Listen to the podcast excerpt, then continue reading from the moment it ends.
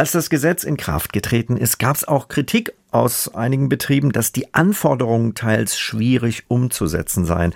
Haben sich die Unternehmen damit inzwischen ein bisschen arrangiert? Auf jeden Fall. Also die Unternehmen äh, akzeptieren natürlich, dass es derartige Regelungsvorhaben gibt und der Sinn und Zweck, der hinter so der solchen Regelungen steht, der ist ja auch außer Frage. Da kann keiner was dagegen haben.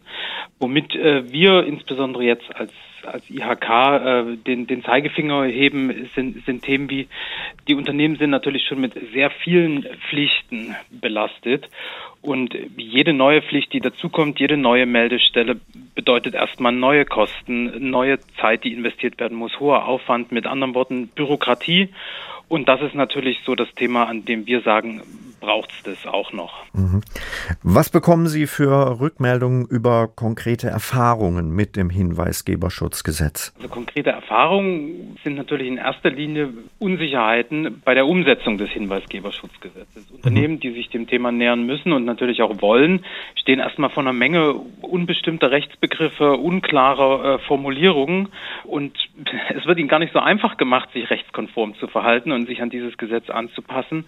Und das ist natürlich eine Sache, die uns nicht gefallen kann. Gab es schon äh, besonders eindrückliche Beispiele, wo äh, firmeninterne Whistleblower tatsächlich was bewegt haben? Und vielleicht gerade, weil sie jetzt durch die gesetzlichen Vorgaben besser geschützt sind? Oder ist das Gesetz dazu noch zu kurz im Einsatz? Also ich würde sagen, dafür ist es, ist es noch zu früh, das zu beurteilen. Also uns ist in der Hinsicht nichts bekannt geworden und es ist ja auch nicht so, dass Whistleblower bisher komplett schutzlos waren. Auch bisher gab es ja schon Möglichkeiten, sich vertraulich an Ermittlungsbehörden zum Beispiel zu wenden oder an andere Stellen, um auf Missstände hinzuweisen, ohne direkt Repression zu befürchten. Das heißt, Sie würden sagen, man müsste diesem Gesetz noch ein bisschen Zeit geben, sozusagen, um tatsächlich effektiv zu wirken und auch so, dass man was davon mitbekommt. In jedem Fall. Also das muss insbesondere bei den Mitarbeitern ankommen. Die sind ja auch im Rahmen des Gesetzes zu informieren, dass es solche Meldemöglichkeiten gibt. Es muss ja, Vertrauen aufgebaut werden, auch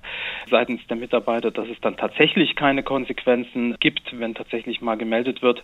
Also dass der Mechanismus, den sich der Gesetzgeber ausgedacht hat, auch tatsächlich funktioniert. Wenn das passiert, dann wird das sicherlich auch genutzt werden. Im Moment liegen uns dazu aber noch keine richtigen Erfahrungen vor.